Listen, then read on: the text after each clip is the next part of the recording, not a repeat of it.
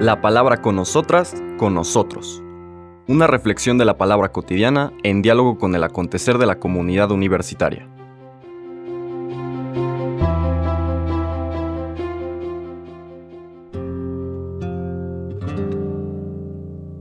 Hola, buenos días.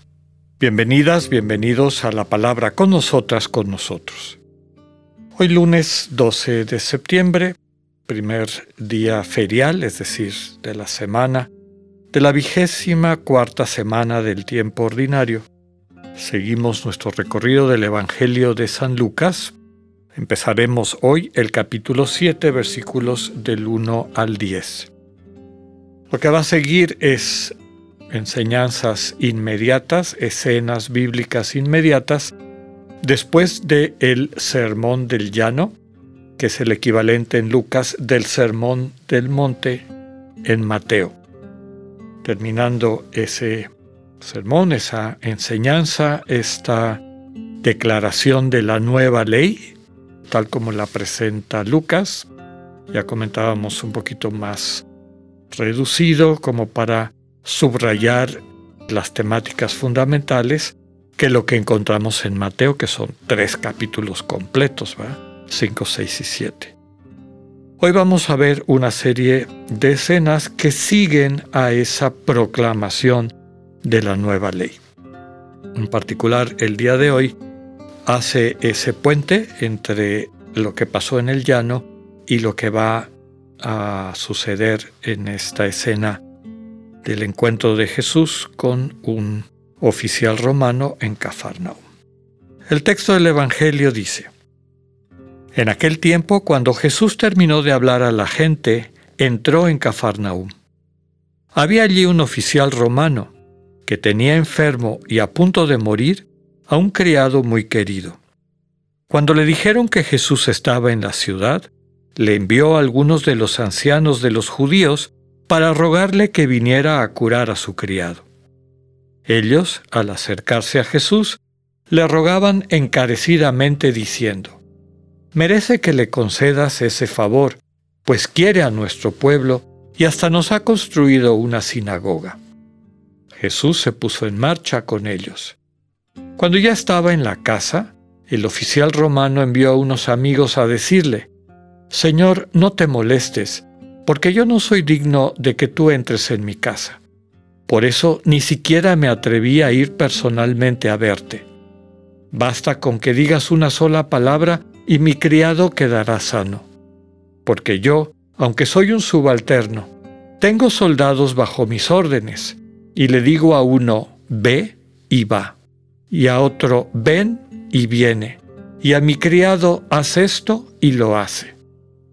Al oír esto, Jesús quedó lleno de admiración y volviéndose hacia la gente que lo seguía dijo, Yo les aseguro que ni en Israel he hallado una fe tan grande. Los enviados regresaron a la casa y encontraron al criado perfectamente sano. Palabra del Señor. Esta escena que encontramos ya en el Evangelio de Marcos en otro contexto, este pagano que aquí se presenta como un oficial, en Marcos ya aparece, en Mateo también está presente, como les digo, en otro contexto.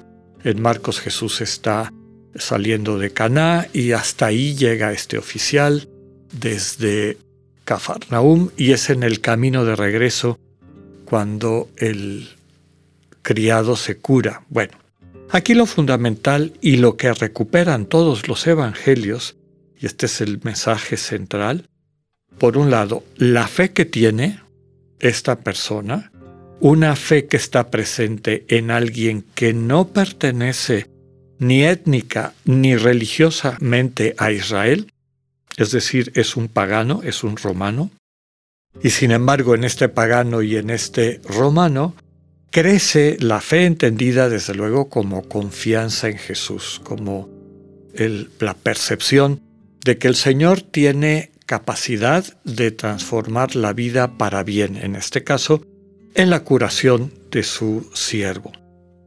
A lo largo de la semana vamos a ver un par de manifestaciones de esta fuerza del Señor Jesús que puede transformar la vida para bien.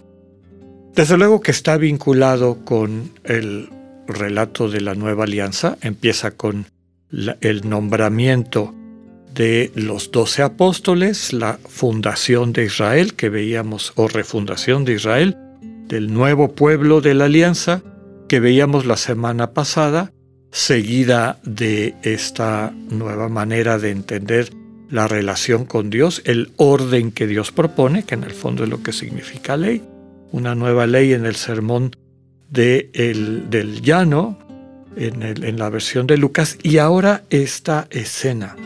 Lo primero que transmite, ya decíamos, es que la capacidad de vincularse con el Señor Jesús excede los límites de un pueblo y los límites de un actuar religioso.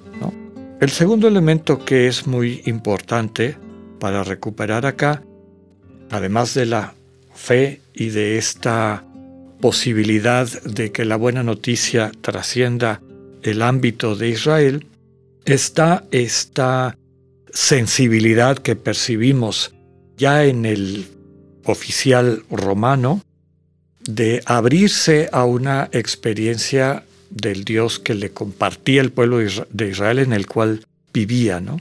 Quiere a nuestro pueblo. Nos dice que le transmiten las personas que llegan a, abogar por el oficial romano.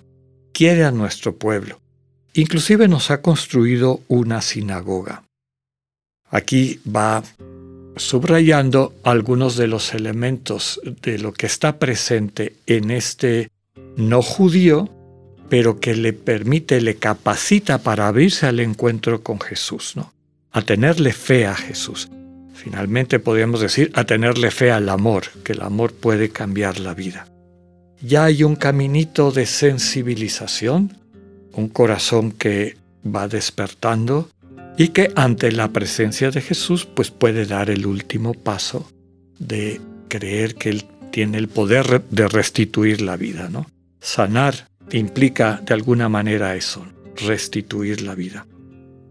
La fe de esta persona es tan grande y al mismo tiempo podríamos decir que no solo su humildad, sino su sensibilidad a la sensibilidad judía. ¿no?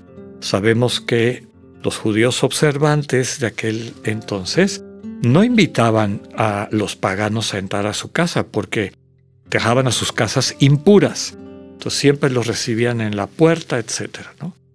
La sensibilidad de este oficial romano llega a ese nivel. No quiero que Jesús entre en mi casa y quede impuro, ni siquiera yo voy a buscarlo. Tiene esa delicadeza, digamos así. Eso está hablando de un corazón que ha ido creciendo en el misterio del amor. Finalmente nos dice que reconoce ese misterio, ese amor viviente o ese dinamismo en Jesús y decide poner su confianza, su esperanza en Él. Hay una palabra que habrán reconocido ustedes porque la utilizamos en la Eucaristía, ¿no? Di una sola palabra y mi, mi criado quedará sano. Es la aclamación litúrgica que se nos presenta después de que el presidente de la Eucaristía nos presenta a Jesús como el Cordero de Dios. Señor, yo no soy digno de que entres en mi casa, pero una palabra tuya bastará para sanarme. Aquí es para sanar al criado, pero es el origen.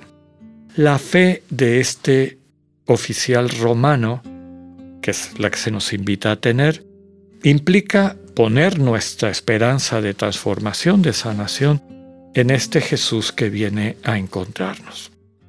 Termina eh, todo el texto subrayando la sorpresa del Señor Jesús cuando dice que ni en Israel he hallado una fe tan grande.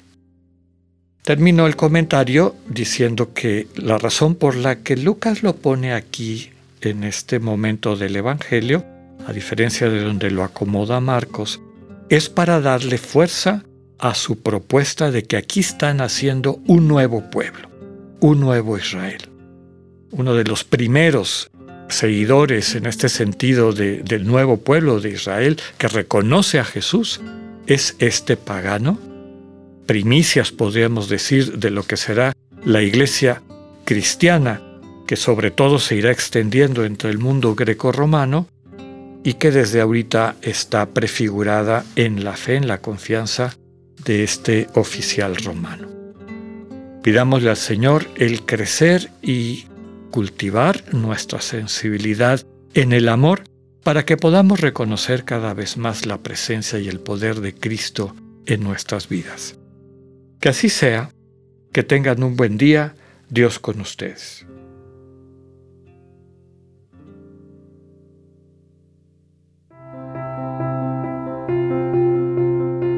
Acabamos de escuchar el mensaje del Padre Alexander Satirka. Escúchalo de lunes a viernes a las 8.45 de la mañana por radiveroleón.com o a través de nuestra app gratuita para iOS y Android. Radivero León, no todo está dicho.